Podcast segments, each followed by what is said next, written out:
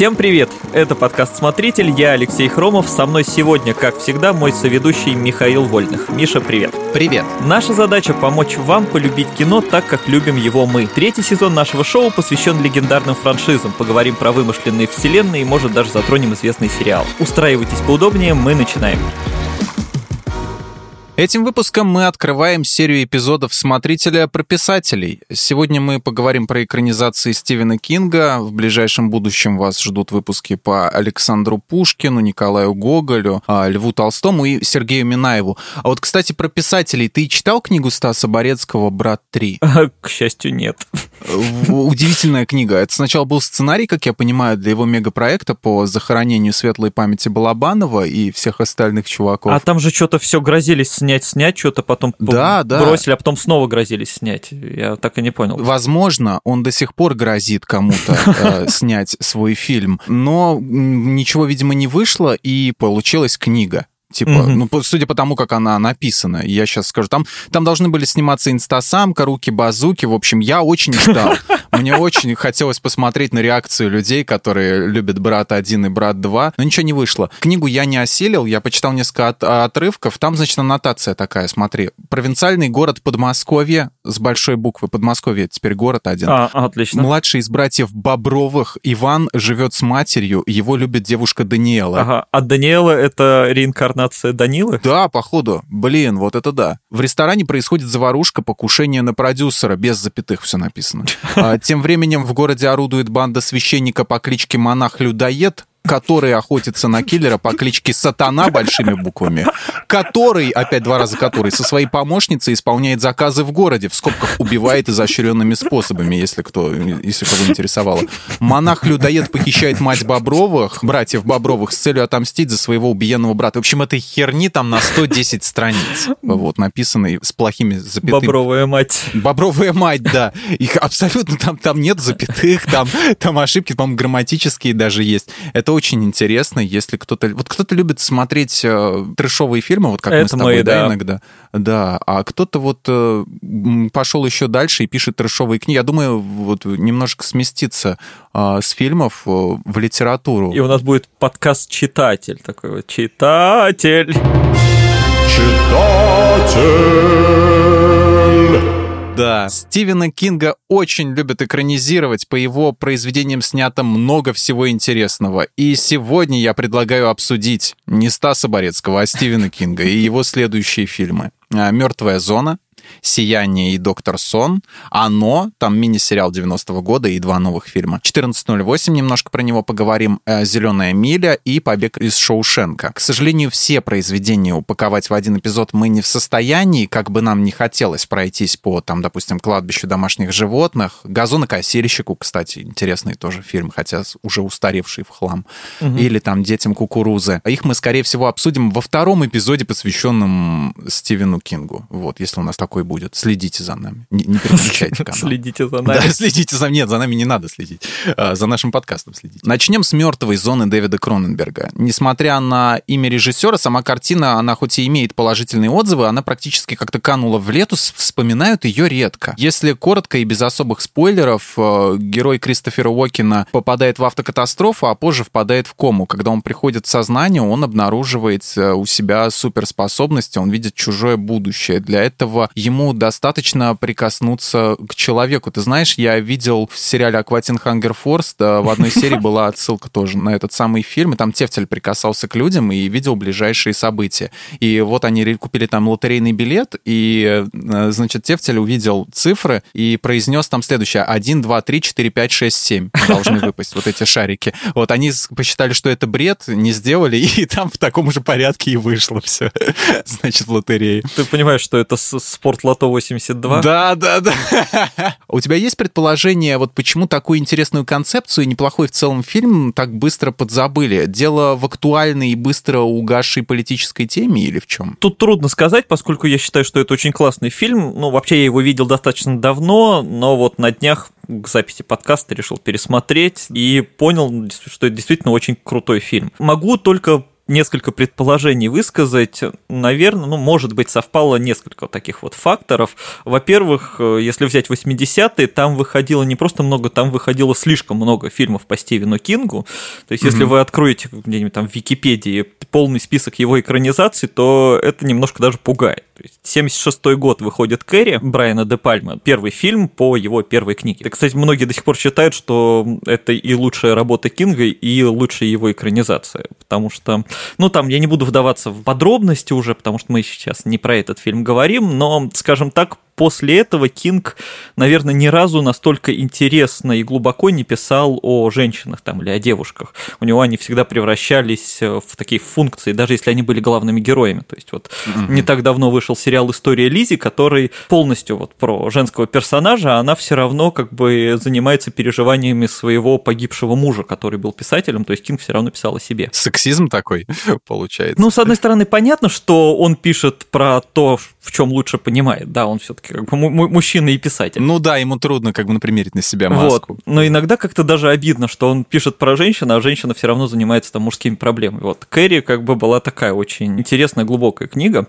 А вот после успеха фильма Кэрри Кинг стал знаменитостью и для зрителей, и для режиссеров, и вот его экранизации посыпались просто буквально как из рога изобилия. Только угу. за 80-е там где-то было полтора десятка примерно фильмов, в том числе снимал Стэнли Кубрик «Сияние», Карпентер Кристину поставил, Джордж Ромеро снял «Калейдоскоп ужасов». Там даже сам Кинг пытался в те годы снять кино, оно называлось «Максимальное ускорение», но вот его я ни в коем случае не советую смотреть, потому что режиссера Стивена Кинга абсолютно никакой. К счастью, он это быстро понял и забросил это дело, то есть он снял один фильм, больше не возвращался. Но потом же он все-таки снимал э, «Сияние», да, свое? А, нет, он не снимал, он его продюсировал, по-моему. И, а, продюсировал. Ну, и, в общем, продвигал, да, консультировал как-то. Ну, был, так сказать, в общем-то, очень близок к производству производственному процессу. Ну да, но не, он периодически пишет сценарии, там что-то участвует в экранизациях своих фильмов, но именно вот режиссером он решил не становиться, после да, фильма. после mm-hmm. максимального ускорения. Вот, и с мертвой зоной я могу только предположить, что, ну, возможно, на тот момент она просто как-то затерялась среди вот этого огромного количества фильмов, ну, и стала такой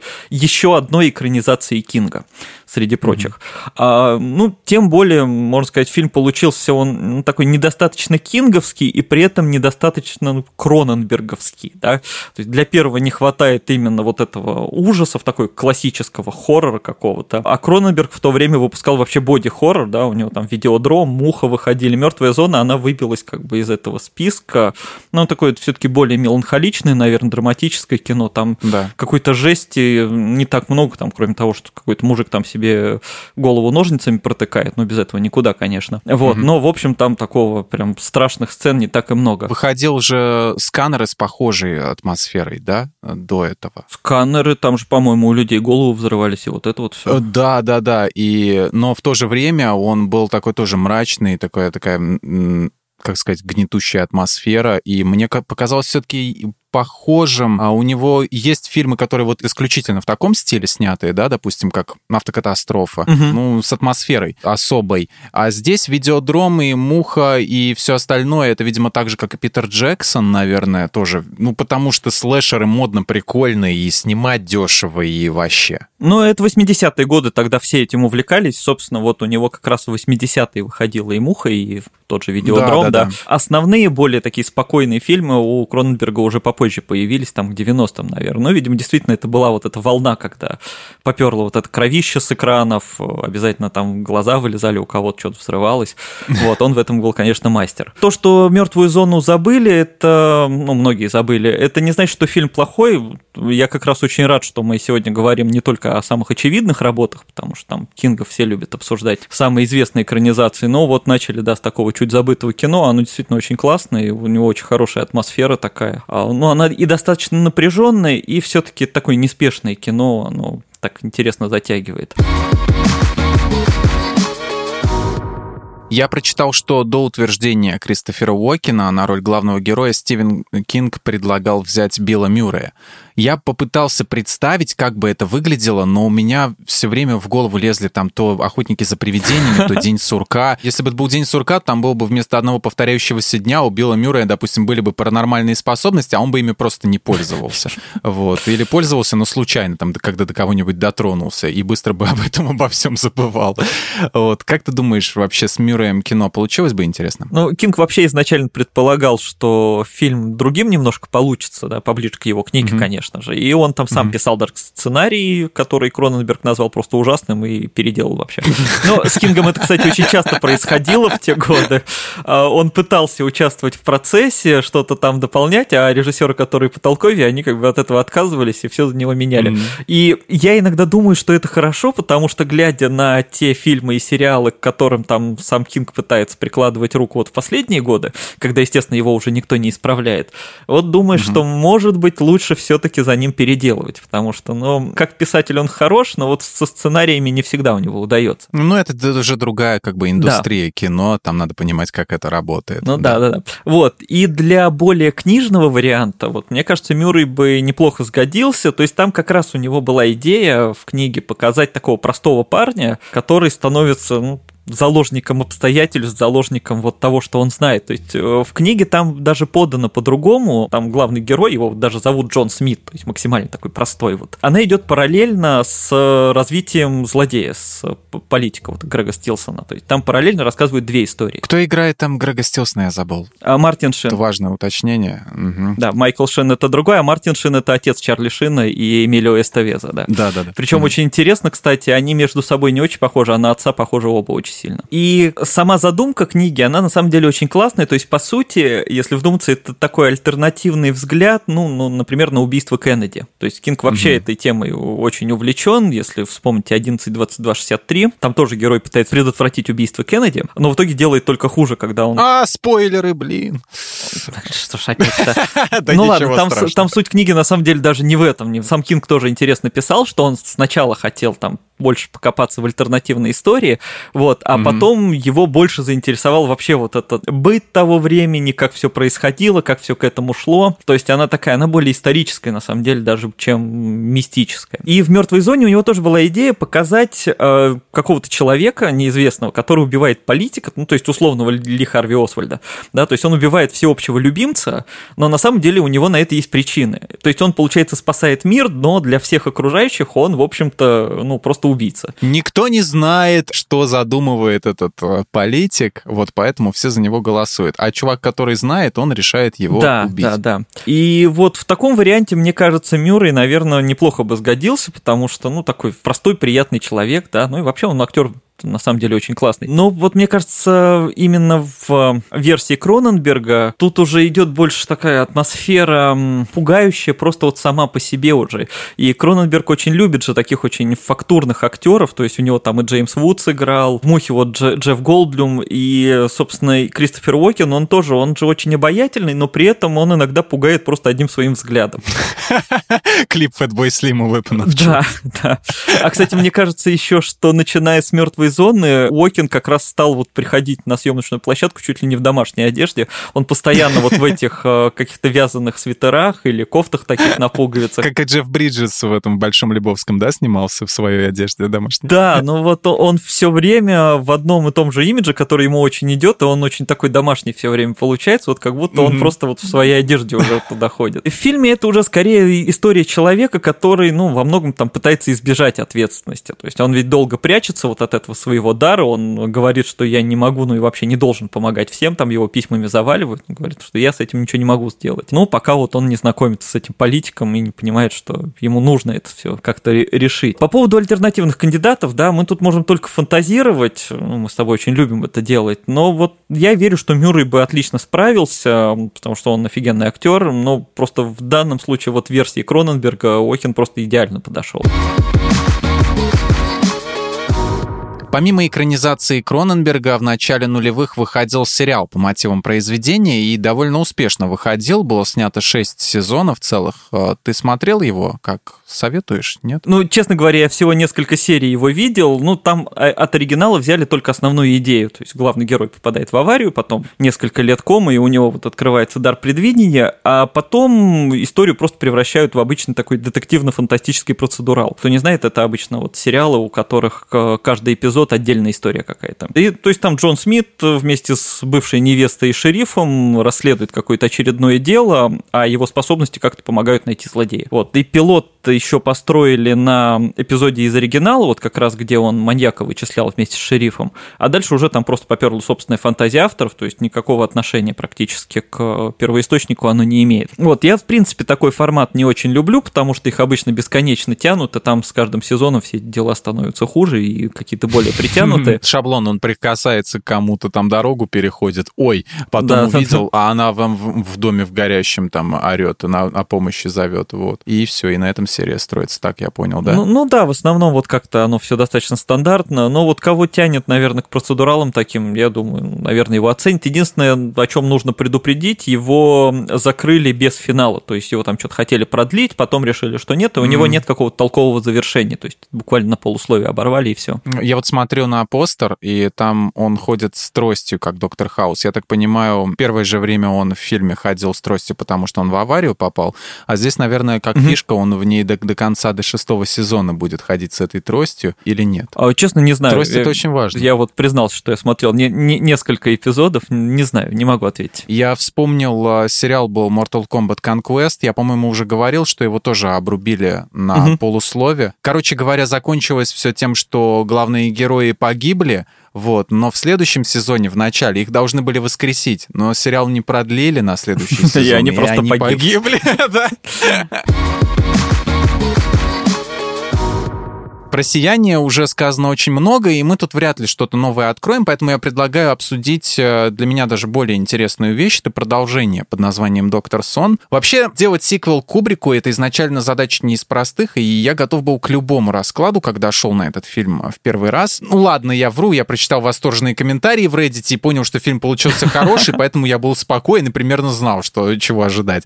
Вот. Э, ты говорил, что у Вильнева есть такая черта, это вот мимикрировать э, под других режиссеров, переходить перехватывать их стили, делать что-то в похожем ключе, но при этом добавляя своих красок. Вот у Фленнегана получилось э, не хуже, на мой взгляд. Вот фильм одновременно вышел и кинговским э, сказкой такой про маленький город с долей мистицизма, волшебством и темными силами, и кубриковским одновременно вот с тем самым отелем, лабиринтом в снегу и взбесившимся мужиком с топором. Вот, по-моему, снимали же в тех же декорациях, да? Ты не помнишь? А вот насчет декораций не знаю, но там передали и восстановили все очень хорошо хорошо. Ты как думаешь, вообще Кубрику самому понравился бы такой сиквел, или, или он вообще не любил, когда кто-то его пытался копировать? Ну, я в Фленнегане просто не сомневался ни на секунду, потому что на тот момент он уже тогда снял экранизацию игры Джералда, это тоже произведение mm-hmm. Стивена Кинга, которое мне, как казалось, вообще невозможно перенести на экраны. Если кто-то не читал, не знает, там вся суть э, книги, ну и фильма тоже в том, что женщина с мужем приезжают в загородный дом в уединенный. Вот, он mm-hmm. ее, значит, во время сексуальных игр приковывает к кровати и потом умирает от сердечного приступа. И она лежит прикованная к кровати, и, по сути, весь фильм — это ее переживания, воспоминания и попытки освободиться. Вот. И он это сумел визуализировать очень интересно. Это действительно поразительно, потому что такое вроде бы и камерное кино, но было совершенно непонятно, как его было вот поставить, а он справился. И он же тогда уже выпустил э, на Netflix э, «Призраков дома на холме» сериал, который я вообще считаю одним из лучших проектов Netflix, потому что это и очень классная семейная драма, и местами крутейший хоррор. Там есть одна серия, в которой вообще половина эпизода снята одним длинным кадром беспрерывным. Просто, ну, мастерская постановка очень классная. Ну и там не говоря mm-hmm. про хоррор Окулус, это такой классический ужастик про проклятый дом, вот тоже он его снял, но вот он поставлен вот ровно как надо, хотите прям настоящий ужастик. Проклятый старый дом. Да, вот, там еще Карен Гиллан играет, который из «Доктора Кто», вот рыжая замечательная. Вот, что касательно Кубрика, я думаю, он, конечно, был бы недоволен. Но дело, наверное, не в качестве фильма, а в самом Кубрике, потому что он же был таким очень резким, довольно требовательным. И я думаю, он бы доктор Сон назвал какой-нибудь там любительской поделкой, там, или даже подделкой под э, его стиль. И вот это вот попытки скопировать он бы, скорее всего, ругал. Но, наверное, за это же и я там, и другие фанаты любим этот фильм. Ну, еще, конечно, за Ребекку Фергюсон, которая совершенно чудесная в этой крутой шляпе. Она просто замечательная. Кайф как раз в том, что Фленнеган взял э, кинговскую совершенно историю, да, но визуально ее сделал практически параллельной фильму Кубрика.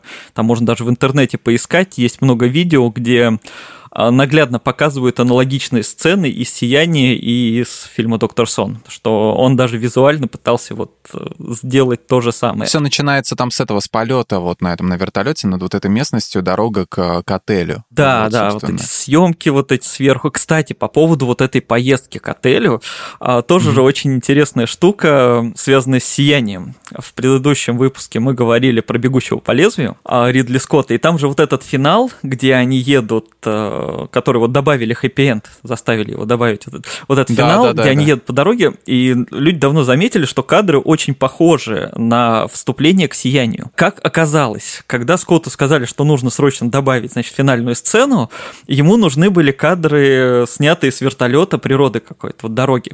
И а. он обратился к Кубрику и тот ему прислал там сколько-то минут или часов э, записи, что они снимали к, к «Сиянию» как раз. То есть в финале «Бегущего по лезвию», по сути, кадры сняты Стэнли Кубриком. Вот, то есть эти два фильма, Прикольно. они как-то пересекаются, и вот если подряд смотреть, то есть финал «Бегущего по лезвию» и вступление «Сияния», это вот практически так вот, один фильм переходит в другой. Ну, это финал той версии, если вы решитесь посмотреть версию ну, да. с хэппи-эндом, да. Я, кстати, перед просмотром фильма «Доктор Сон», на мой взгляд, поступил самым логичным образом. Я вот, по-моему, за день до этого, до похода в кино, пересмотрел «Сияние». И у меня это получилась вообще такая одна большая история в одном таком визуальном стиле. И я сделал то же вот. самое. И мне кажется, вот это логичнее всего, и это позволяет почувствовать, насколько это вот все близко и перетекает друг в друга. Да. И вот они, по-моему, оба сочетаются, ну, почти как два бегущих по лезвию, даже могу сказать. По-моему, только так и надо смотреть, а как, как иначе? Вот. Только так можно получить полный experience, полное удовольствие.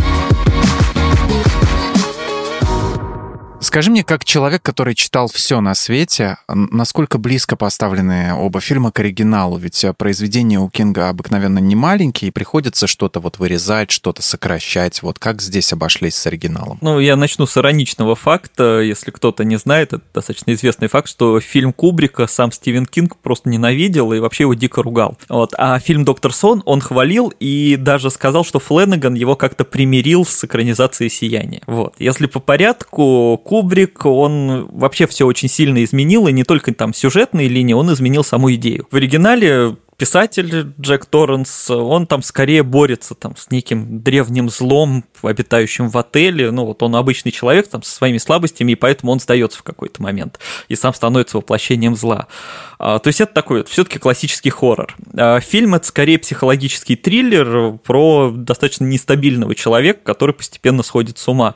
Ты сам как-то говорил в одном из выпусков, что многие люди удивлялись и возмущались, зачем взяли э, Николсон, Николсона. Да, Николсона mm-hmm. на главную роль, потому что он с самого начала производит впечатление сумасшедшего. То есть он не кажется вот этим простым парнем, который потом попадает в сложную ситуацию, от него сразу ждешь какого-то подвоха. Ну, кроме того, и там по сюжету Кубрик сильно сменил акценты, в фильме там погибает один из важных персонажей, который в книге остался жив, и там даже финал другой, именно судьба отеля в финале фильма другая. Вот, и тут, кстати, классно, что любители конспирологических теорий нашли в фильме очень интересную отсылку. Вот я до сих пор не понял, как, как к ней относиться, но она мне безумно нравится. Ну давай поймем, разберемся. Ага. В оригинальной книге у главных героев, э, собственно, у Торренса, у семьи, э, машина «Красный жук» Volkswagen. Вот, в фильме это «Желтый жук». Ну, казалось бы, да, заменили машину, там не было ну, реквизита, но что такого, в конце да. концов ага. все знают, что «Желтый жук» — это лучшая машина в мире. Да. Привет, моей девушке. Девушка, привет. Да. А, вот, но в сцене в фильме, где Дик Хеллоран, это работник отеля, едет на помощь Дэнни, он проезжает мимо автомобильной аварии, и там показано, что грузовик раздавил именно красный жук. Но все поклонники знают, что Кубрик очень внимателен к деталям, у него просто так что-то ничего не появляется, тем более такая сцена вообще этой аварии. Да была бы другая машина, если бы просто авария нужна Да, была. в книжке вообще не было. И многие считают, что это такое послание Стивену Кингу, что вот, мол, вот что я сделал с твоими героями. То есть у меня тут своя история, а твоих персонажей вообще он машина раздавила. Ну, забавно, мне как фанатская теория это очень нравится. Да, да, да, она будет похожа на правду, кстати. Да. да. Ну, еще говорят, что Кинг не любил «Сияние Кубрика», потому что он в фильме слишком себя увидел, вот что персонаж Николсона слишком оказался похож на него, и это было неприятно. Вот, и с подачи Стивена Кинга в 97 году сняли новую версию, про нее, кстати, очень многие даже не слышали. Привет нашему редактору. Сегодня всем привет.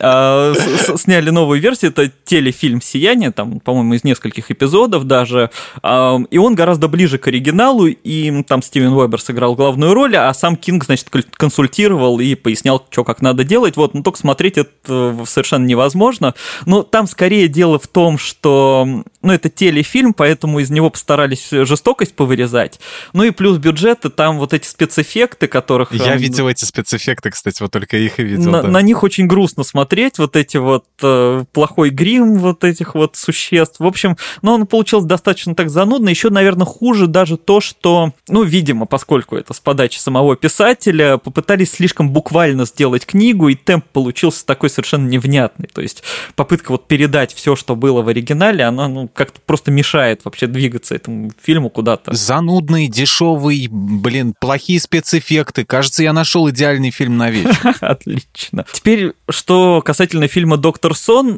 что круто передал Фленнеган из оригинала и вообще идеологически, вот это последствия детских травм.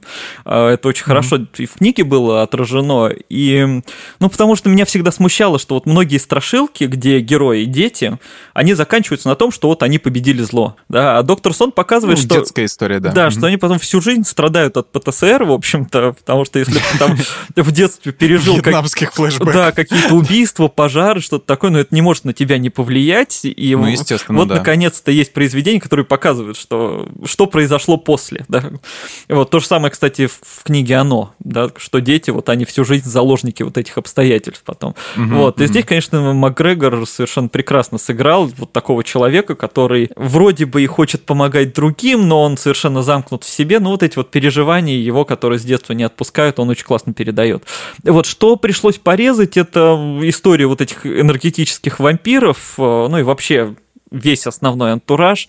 Мне даже представлялось, что Доктор Сон лучше бы выглядел в виде тоже мини-сериала какого-то, может, там эпизодов на 6-8. Потому что вот основную, казалось бы, сюжетную часть ее сильно урезали, потому что ну, она просто уже не влезала в фильм. И получается такая не очень понятная борьба вот с этим злом, который очень быстро появилась, потом быстро исчезла. Это вот эти вот лесные, лесные чуваки, да? Ребекка Фергюсон Ну да, да, да, вот парень. э, про них все-таки в книге было намного подробнее, ну и там и про Дэнни тоже Мгм. намного подробнее. Книга, в принципе, сильно объемнее и более подробная. Но для меня вообще самый кайф, самая ирония в том, что, ну, Кубрик ведь изменил концовку «Сияния», вот я про отель уже Да. сказал, и поэтому Фленнеган, он взял финал оригинальной книги именно «Сияние» и сделал его финалом своего фильма. Это самое интересное. И можно заново смотреть. Да, такая цикличность истории, и вот это вот э, замкнулись книги вместе с фильмами. То есть он как-то вот совместил буквально все. Показал то, чего не показал Кубрик, да. Да, и это, по-моему, достаточно интересно.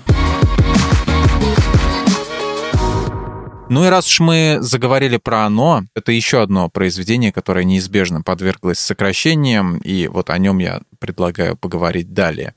Наши зрители могли пропустить, но в 1990-м, в 1990-м, чтобы вы не спутали, не в 1890-м, а именно в 990-м году выходил телефильм «Оно» Стивена Кинга, он так называется. И это такой мини-сериал по произведению, но сейчас его можно найти на DVD, по-моему, он в этом самом, он объединен в один большой фильм. Если вы уже гуглите и смотрите скриншоты, то не спешите расстраиваться, я тоже так делал, но я изменил свое мнение, когда посмотрел. Все-таки фильм не такой плохой получился. История рассказана несколько иначе, вот, чем в последних э, двух экранизациях. Местами, да, выглядит неуклюже, спецэффекты смехотворные, там взрослые актеры не все очень хорошо играют, но смотреть интересно, вот. Лично меня вот не, было не оторвать от экрана все три часа. Тебе самому какая версия больше нравится и как вообще твой топ-3 выглядел бы? Фильмов по «Оно»? Мне тут трудно ответить, потому что я их смотрел в слишком разном возрасте. Точно могу сказать, что именно «Оно» 90-го года – это одна из причин моей так называемой колорофобии. Да, это непризнанное с медицинской точки зрения расстройство, боязнь клоунов. Да как кто их вообще любит? Действительно, это «Оно» подводит вообще черту, что клоуны, как бы, вот они, они криповые просто и все. Кому они вообще нравятся, могут не знать. Вот я, я тоже не знаю, достаточно жуткие существа. Существа. Существа. Люди в гриме. Ну, знаешь. зарабатывают деньги. Посмотрев оно, я начинаю в этом сомневаться. А, а, а еще ну да. такой небольшой автоп, я как-то писал статью про разных клоунов, там про жутких клоунов в кино и про жутких клоунов в жизни. И я забыл его фамилию, не Гейси, который самый известный маньяк-клоун, а другой какой-то... Боза. А, нет, нет, нет. В общем, был какой-то э, чувак, который ездил с христианской миссией, значит, там э, по разным странам, вот, и он тоже в костюме клоуна был, э, и потом он оказался насильником, по-моему. Вот, но Жесть. там самое классное, в общем, там был термин христианский клоун. И один человек мне в комментариях написал, я должен был прочитать эту статью, чтобы увидеть фразу «христианский клоун». Это вам такое, такая фраза, когда у вас спор зайдет, да, если вы атеист с христианами, что можно использовать. Еще одна фраза в копилку вашего, да, лексикона. Вот, я отлично помню, как я впервые смотрел этот фильм по районному кабельному телевидению. Это у нас действительно был такой, вот мы когда с родителями еще переехали в новую квартиру в начале 90-х. Mm-hmm. Я, не, я не помню, как это работало, но у нас был районное кабельное телевидение, оно включалось по вечерам. Там была, значит, заставочка и всякая реклама типа «Продам гараж». Это был было в стиле, ну, там, как на бейсике написано, значит, таком, там какие-то картиночки, mm-hmm. потом показывали мультик и два фильма. И все, это было все как кабельное телевидение, да? Да, это было кабельное да? телевидение. Как оно работает, это очень просто. Есть телевидение с антенной, а есть кабель к вам подсоединяется, да, и там уже все, соответственно, каналы доступны, какие доступны у оператора. А в начале 90-х их, наверное, было один. Судя по качеству, мне кажется, что это, соответственно, просто в каком-то доме сидели люди, которые включали это все там с видеокассеты или с чего, и и, соответственно... Фильм «Гений» по, с Абдуловым. Да, по проводу нам там всем пускали и брали, значит, раз в месяц у нас какие-то деньги. Вот. Но мне тогда было слишком мало лет, я как бы технологию не, не очень знал. Да и чем это плохо, да, если чуваки вам контент таким образом поставляют? Да, и, кстати, вот благодаря этому кабельному телевидению я познакомился с огромным количеством вообще фильмов там 80-х, 90-х, и вот, вот собственно, оно в Кабельное частности... телевидение сделало Хромова, Да, да, да, да, да, то есть вот там, там начиналась, собственно, моя эта творческая деятельность История. практически. Угу. Вот, и, в общем, я отлично помню, как, насколько меня напугал Пеннивайз, вот этот клоун из Оно, вот при первом просмотре, если кто не знает, его играл прекрасный Тим Карри, его все знают там по шоу ужасов Рокки Хоррора или по второй части «Один дома». Там, кстати, по задумке авторов, клоуну хотели сделать какой-то сложный пластический грим, но потом от этого отказались и построили просто все на мимике Тима Карри. И вот, кстати, не прогадали, потому что это выглядит намного все живее и правдоподобнее. Я его пересматривал несколько лет назад, как раз когда выходила новая версия, первая часть. И вот тогда, ну, я, конечно, уже увидел, что там все достаточно наивно, то есть в части там про детей толком рассказывают, в общем-то, только про Билла, наверное. Его, кстати, играл Джонатан ага. Брендис, который потом проходил пробы на роль Энакина в Звездных войнах, и я вот все задумываюсь, может, у него получше получилось сыграть даже. Вот. Ну, не, ну парень неплохой там был, да, вот этот. Да, да, да. Играл. Мне больше всего нравится, наверное, первая часть вот новой версии 2017 года, как раз своей mm. вот такой жизненностью, более такой понятностью, что ли. Там вообще действие немножко осовременили, его перенесли из 50-х в 80-е, то есть более такое знакомое нам время уже. Ну, близкое, да, для нас. Да, но при этом еще такое время, когда дети еще вот предоставлены сами себе, без каких-то телефонов, соцсетей. И плюс, э, конечно, собрали на удивление крутую команду актеров, детей именно. Недаром после этого фильма сразу несколько из них э, стали сниматься там в кино и в сериалах хороших. А, там это и Джейден Мартел, вот, который главного играл, и там Уайт Олив, и совершенно замечательная София Лилис. Они, кстати, с Олифом потом играли вместе. Был такой небольшой сериал «Мне это не нравится». Вот они там вдвоем тоже были. Я вот как-то прошелся в том выпуске про Звездные войны по актерам-детям, точнее, вот который Анакина играл. Угу. Здесь ситуация вот прямо противоположная. На самом деле все дети, вот ни одного плохого ребенка да, нет. То есть все да. просто идеально подобраны. Да, да, и все классно играют, действительно, потому что, ну, актеры дети это 50 на 50. То есть редко получается, как в Гарри Поттере. Да, тут не угадаешь, да. А плюс еще там блатные дети могут прийти, да, типа там, ну, чьи-то, допустим, там продюсера, сына, еще кто-нибудь там, не знаю, для массовки или в главную роль. Ну да, может быть. В общем, здесь все очень хорошо. Кстати, классно обошлись еще с Финном Вулфордом, который уже тогда играл в очень странных делах, и да. просто сделали ему ровно противоположный образ, да, если в сериале он такой самый мягкий и добрый из всех, здесь это такой гопник-шутник, который просто никогда не замолкает. Вот. А вторая часть, где они взрослые, вроде бы всем хороша, но меня смутила, наверное, разрозненность персонажей немножко. То есть они вот все время говорят, что наша сила там в общности, нужно держаться вместе, а потом все время разбегаются. И у меня ощущение, что это из-за того, что вот в каст взяли слишком много звезд. То есть они все хороши, но каждый на себя перетягивает внимание, и поэтому их приходится разделять. Каждому давать какую-то сольную сцену. Там, ну, хотя, конечно, mm-hmm. и Макову, и Джессика Честейн, там, и Хейдер совершенно замечательный. То есть и каждый из них сам по себе делает шоу, смотреть на них приятно. С Честейн, кстати, было много обсуждений, потому что все в образе повзрослевшей Беверли хотели видеть Эми Адамс, ну, все не все, я-то точно, вот, и многие другие, потому что она реально повзрослевшая София Лилис, вот они визуально очень похожи. Но когда их показали вместе с Честейн, стало понятно, насколько у них сходная мимика, и что они улыбаются совершенно одинаково. Вот, а, кстати, Эми Адамс и София Лилис сыграли одну героиню потом в «Острых предметах» у Жан-Марка Вале, то есть мечту фанатов все-таки воплотили. С телефильмом все гораздо проще со взрослыми. Нигде этих актеров вы больше не увидите, и вряд ли вы смотрели «Ночной суд», где бы могли увидеть одного из актеров, вот как раз который комика там играл. Вот, а больше я что-то вообще знакомых имен не увидел. Может, ты знаешь? Кого? Нет, я, кстати, тоже никого особо не помню. Я так понимаю, что это такой не особо бюджетный э, сериал был. Ну, Тим, Тим Карри только вот главная звезда, да, собственно, да, да, который да, да. потом вот везде. А, кстати, говорили, что ему предлагали играть Джокера до того в первом Бэтмене, вот где Николсон в итоге сыграл что угу. вот он от этой роли то ли отказался, то ли не взяли его, и буквально через год он сыграл другого страшного клоуна. Вот, так что мой личный топ, наверное, будет таким, вот на первом месте оно 17 года, потом 90-го, как такая дань первым впечатлениям детским. Ну и потом вот уже самый последний фильм, который тоже хороший, но вот он как-то так немножко теряется на фоне остальных. Ну и я свой топ-3 озвучу тогда, если кому-то интересно. Я, наверное, на первое место поставлю фильм «Оно» 90-го года, потому что мне все равно нравится такое больше old school. дешевое. Old school такой.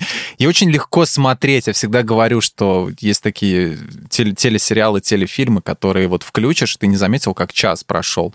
И среди наших можно выделить «Убойную силу», допустим, мне нравится смотреть. Ну да, guilty pleasure есть у меня такой русский питерские сериалы, они, блин, они что-то космическое, не знаю. Тайны следствия, все вот это. Но есть в них какая-то атмосфера, вот приходится да, признать. Обаяние. То есть, можно сидеть, ругаться вообще бесконечно, да, но есть что-то, ты понимаешь, что, ну, блин, вот это вот какое-то родное оно очень, какое-то да, вот, да. что-то очень свое такое. Ну, а и дальше идет, конечно, оно 17 -го года. Ну, а вторая часть мне, если честно, не очень. Да и, по-моему, там одного из актеров, вот этих вот молодых, а, по-моему, про которого ты сказал из очень странных дел, угу. его же там омолодили, по-моему, э, по, по цифровой технологии. В общем, он немножко подрос, вот, э, в этом фильме, но он должен был играть того же, то, того а, же возраста. Ага. Ну, там типа вот семки, где они сидят вот в этом, в лесу, в каком-то в погребе или что это такое.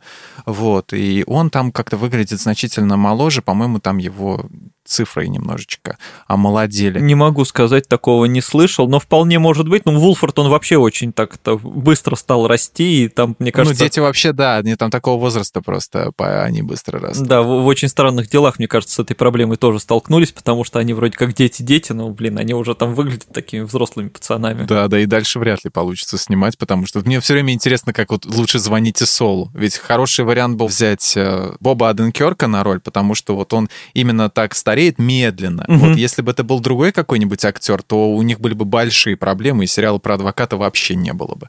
Вот, потому что снимают его сейчас, вот практически, вот рассказывает он... А, про а, то, что было раньше, фильме, да? Да, про то, что было раньше, да, и сейчас вот, и то, что мы видели в 2008 году, его первое появление адвоката, оно как-то не, так не выглядит. Может различаться.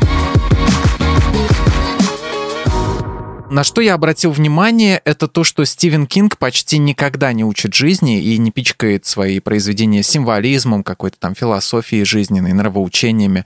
В оно иногда проскальзывали всякие назидательные идеи, ну, вскользь так, вот типа вон девочку хулиганы ножичком пытают, а все проходят мимо, всем пофигу, вот, и как же мы дошли до жизни такой. Но все равно акцент на этих темах никак не делается особо, потому что, ну, это все равно, это злые силы. Потом там объясняется, вот, допустим, в фильме 90-го года, что это Пеннивайз. Вот он был в каждом из жителей, якобы. Его частица этого зла, она была... Поэтому они не помогали, а не потому, что люди вот такие плохие. Основной мотив все равно в том, что есть какая-то определенная злая сила, и добрым людям, небольшой группе этих людей нужно как следует этому злу навалять. Вот такой подход — это недостаток Кинга или его особенность? А вот в этом одновременно, мне кажется, и его главное достоинство, и главный недостаток. То есть его как раз очень любят экранизировать, ну и, и даже читать, в общем-то, за то, что он все-таки больше рассказывает о таких о, буднях небольших городков Америки, вот обо всяких простых людях. И, наверное, поэтому в последние годы, когда вот пошла такая тенденция на всякие э, драматические жизненные сериалы. Вот почти каждый крупный э, канал американский захотел себе такую большую экранизацию его книги в виде сериала. То есть там появился mm-hmm. Чужак, появился Мистер Мерседес, 11, 20, 263, Касл Рок, под куполом, там можно бесконечно почти перечислять.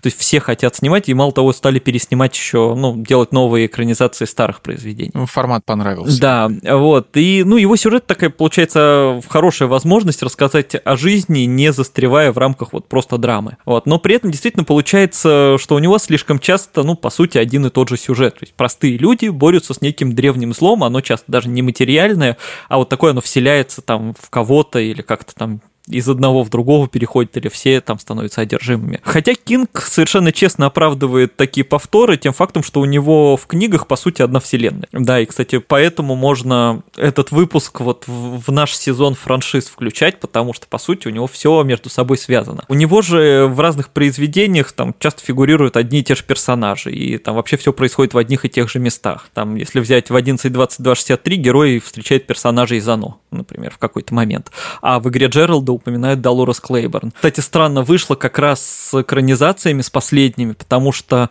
в сериале «Мистер Мерседес» и в сериале «Чужак» есть одна и та же героиня. Но при этом, поскольку это сериалы разных каналов, их играют разные актрисы, это вообще типа... Они совершенно между собой не похожи, но вроде как это один тот же герой, который вот параллельно mm-hmm. в, в двух сериалах появляется. В общем, это достаточно так стра- странная нестыковка. Вот, а если почитать Темную башню, то там вообще уже рассказывают, что есть некая мультивселенная, которая объединяет миры чуть ли не всех вообще его книг. И если говорить, кстати, о кино, это вообще большое страдание для поклонников, потому что попытка экранизировать Темную башню, которую я там, многие фанаты ждали, она оказалась максимально позорной. Они в полтора часа попытались запихнуть там сюжет чуть ли не восьми книг сразу. Вот, угу. получилось ужасно. Потом попытались все переделать, стали снимать сериал про молодость Роланда, вот главного героя. Сняли пилотный выпуск и сказали, у нас ничего не получилось, и закрыли. Ну, это вот получается главное его произведение, так называемый Magnum Opus, да? Да. А, Стивена Кинга. И по нему ничего толкового так и не сняли. Нет, не сняли, и вот у меня ощущение, что в ближайшие годы и не снимут после сразу двух провалов, то есть когда не получился фильм, а потом не получился и сериал, да так не получился, что его даже не стали как бы нормально доснимать. Возвращаясь к Оно, а, мне в фильме 17 года как раз понравилась вот эта смена акцентов, то есть вроде как получился и ужастик, и при этом такой социальный триллер. То есть там клоун это скорее такой маркер, отражающий человеческую жестокость. У детей есть проблемы. Там есть хулиганы, есть домашнее насилие, гиперопек, там, в конце концов. А взрослые этого не замечают. Да, и нет ни одного взрослого, который бы вообще им помогал. То есть им все время приходится разбираться с этим самим, угу. потому что взрослые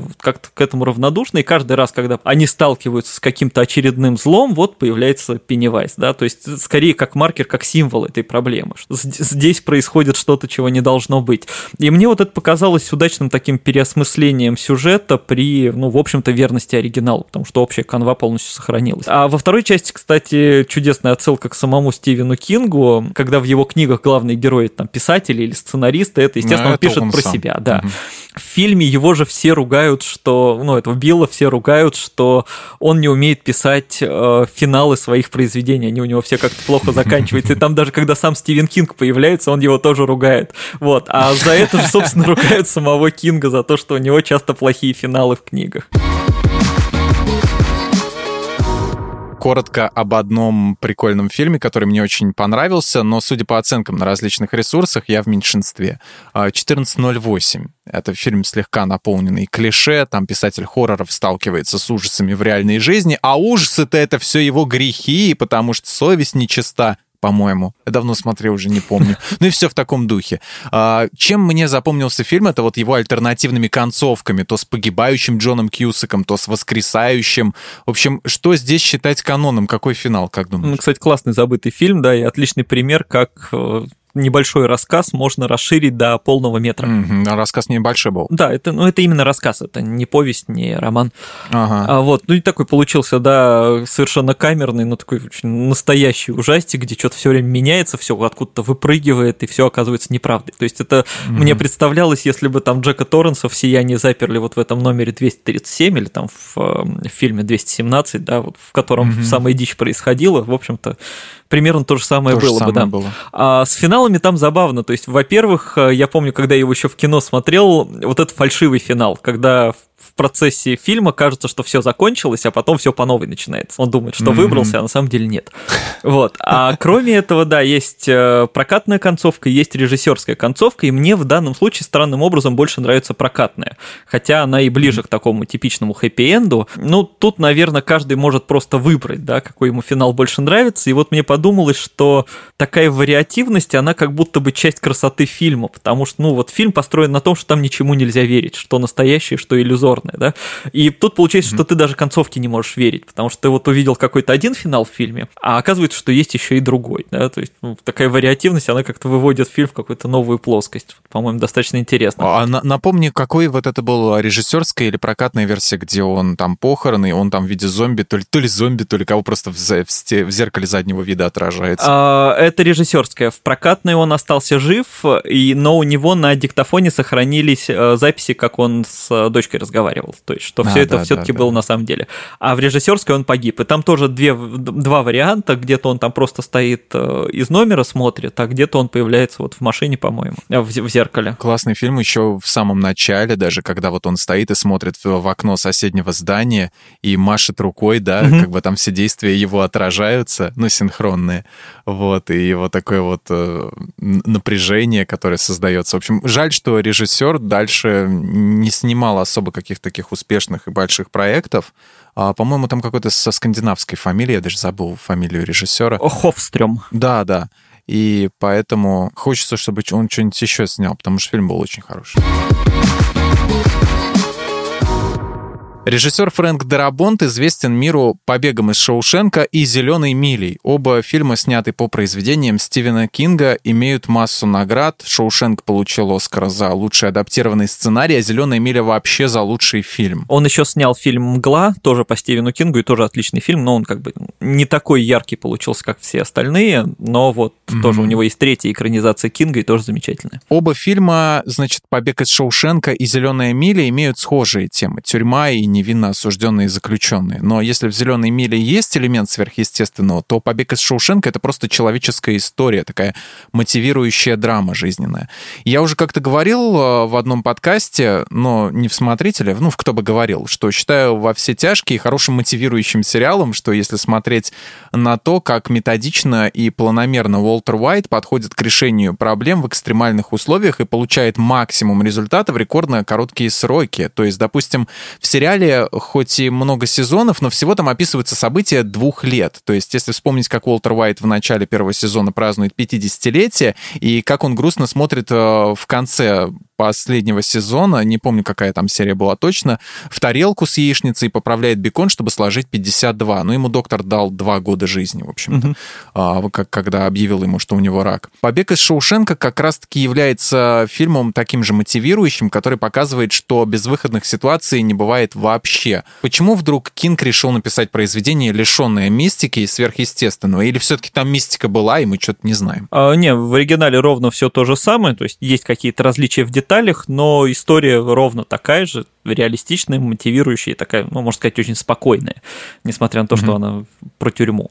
Вот. Почему Кинг это написал, ну, наверное, ведомо только ему, но он вообще часто же берется за стилизации под разные жанры. То есть тут тебе немножко вестерна, там, как в первой темной башне в стрелке, тут э, альтернативная история, вот 11, 22, 63, то постапокалипсис в противостоянии. Вот эту книгу, как я вот нашел, он писал под впечатлением от э, графа Монте-Кристо. Ну и тут ага. я могу, наверное, лишь предположить, что просто в итоге его любимая мистика туда просто не поместилась. Может быть, он даже и хотел что-то добавить, но как бы она просто уже была не в тему. Вот. Но тут, конечно, нельзя не отметить иронию, потому что Кинга называют королем ужасов там, или королем триллеров, но одна из его лучших книг и одна из лучших экранизаций – это история вообще без хоррора и без мистики. И есть очень одна известная байка, ее рассказывал сам Кинг, что к нему в магазине подошла женщина и сказала, я вот не читала ни одной вашей книги, хотя я уважаю ваше право их писать, я просто люблю более мотивирующие книги, вот как «Побег из Шоушенка». А Кинг ей ответил, так это я написал. Она ответила, нет, не вы, и ушла. Сказано не вы, и все. Да, да ну, что такое вообще. А, да. Ну, фильм действительно очень классный. Вот он показывает, что, ну, там, может, банально, но что не нужно сдаваться, там нужно работать на долгую перспективу, даже если на это уходят годы. Причем там же есть достаточно спорный момент, когда Энди могут освободить, вот главного героя, но ему приходится отказаться от освобождения, иначе его спалят, что он сам пытался сбежать. А, да, то А-а-а. есть, э, ну, такой вот момент выбора, да, отказываться от э, простого освобождения, потому что в итоге получится только хуже. Ну да, да, да. Вот, ну и вообще просто ну, не знаю, что книга, что фильм, это о том, что нужно сохранять себя, сохранять человечность, там, как-то развиваться и интеллектуально, и творчески, ну, даже, казалось бы, в самых там бесчеловечных условиях. На самом деле, я вот даже не знаю, что еще добавить про этот фильм, то есть, по-моему, просто если его кто-то не смотрел, вот там сегодня же обязательно включите, он на первых местах в огромном количестве там топов, рейтингов лучших фильмов в истории, это совершенно заслуженно, просто вот включите, посмотрите, и наверняка вам понравится.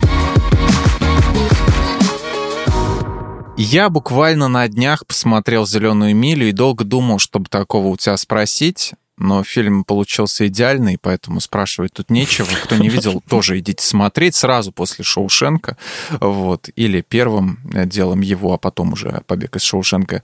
А я просто скажу, что прочитал в Википедии. В фильме снялись сразу 30 мышей, которые играют мистера Джинглса. Все мыши были названы в честь актеров и членов съемочной группы. Такие дела. Магия кино я даже не заметил. Хороший кастинг. Да, еще один забавный факт. Ты знаешь, что у Стивена Кинга есть брат? Его зовут Бургер. Да, реально Дерьмовая бургер. шутка. Бургер Кинг, а, да. Господи, блин. Я просто знаю, что у него сыновья писатели. Оба. А, да? Да. Я не знал, Ну, старший, кстати, очень толковый. Он э, Джо Хилл, если кто знает, не знает. Э, он специально сменил фамилию, чтобы а, не так бросалось, что он сын Стивена Кинга, хотя достаточно на лицо посмотреть, они очень похожи. Вот, он очень талантливый, угу. он и комиксы пишет, и книги, и уже по нему тоже снимают там всякие фильмы и сериалы. Собственно, фильм «Рога» с, Ред, с Редклиффом, это по нему. А, по, по-моему, как-то «Страна Рождество». И, кстати, на Netflix сериал «Лок и ключ», это тоже, собственно, по его произведению. Вот, а второй Оуэн, ну, мне попадалось только то, что они писали в соавторстве с отцом, скажем так. Но у меня какое-то ощущение, что сам Стивен Кинг написал эту книгу и решил просто немножко продвинуть э, своего второго сына, да. Да ладно, не бывает такого. Скорее всего, это неправда. Я разницы не увидел. Просто когда Джо что-то пишет, то у него совсем свой стиль, он другой. Это как, это как в, в детстве, когда у нас были уроки по рисованию. Да, да, да. Там были, были да, одноклассники, у которых мамы хорошо рисовали, вот они за них, значит, и как-то поразительно. Да, да, да, и, и приносят там такие идеальные штрихи, просто да, там да, все да, выверено, да, да. такой перспективы. А как, как ты так хорошо рисуешь? Во втором да, классе. Вот коря... Да, да, да, я так коряво тут яблоко, значит, сделал, а у тебя ну просто идеально такой прям натюрморт, да. Предстоящие экранизации Кинга они будут вообще? Потому что ты вот сказал, что темная башня провалилась, но это же ведь не конец, что-то нас ждет. Ой, не, на, нас, по-моему, ждет какое-то бесконечное количество экранизаций Стивена Кинга. Провалившихся экранизаций. Ну, я думаю, что многие из них и провалятся, естественно, потому что там количеством берут иногда, а не качеством. И плюс, как я уже сказал, начинают снимать по новой старые книги, которые уже экранизировали. Там вышел ремейк, э, ну вот, оно, да, например, «Кладбище домашних животных», э, там «Детей кукурузы», по-моему, раза три уже переснимали снимали. Вот, э, поэтому, ну, как бы я даже предполагать не буду, там, что будет хорошего, что плохого. А единственное, что хочется упомянуть, э, взялись экранизировать «Долгую прогулку». Это одна из моих любимых книг Стивена Кинга, из самых ранних, чуть ли там не одна из первых у него. Тоже не представляю, как они смогут это поставить, потому что весь сюжет книги — это некий массовый забег всех людей, которые там в каком-то альтернативном мире происходят, то есть они все должны какое-то там расстояние идти по дороге, и если кто-то останавливается, mm-hmm. его убивают. Вот. И, собственно, там все подано от лица главного героя, который вот тоже участвует в этом забеге, Беге, как он там за всем наблюдает, как он переживает вот это все. Это как фильм «Скорость», что ли, с Киану Ривзом, да? То есть остановишься, автобус Только сорвется. все пешком идут, да, и в них стреляют. Вот, то есть такой постапокалиптичный мир, но толком ничего не объясняют. Вот, мне очень интересно, если получится хорошая экранизация, я буду просто счастлив. Спасибо всем, кто слушал этот выпуск. С вами были Алексей Хромов и Михаил Вольных. Подписывайтесь на подкаст «Смотритель» на всех платформах, ставьте лайки и звездочки, а еще не забывайте про наш канал и чат в Телеграме, они так и называются «Подкасты лайфхакера». Там мы обсуждаем свежие эпизоды, делимся мыслями и просто общаемся. А еще у нас появился новый подкаст «Слушай это просто», где мы объясняем сложные вещи понятным языком. Ну а мы с вами прощаемся. Пока. Пока.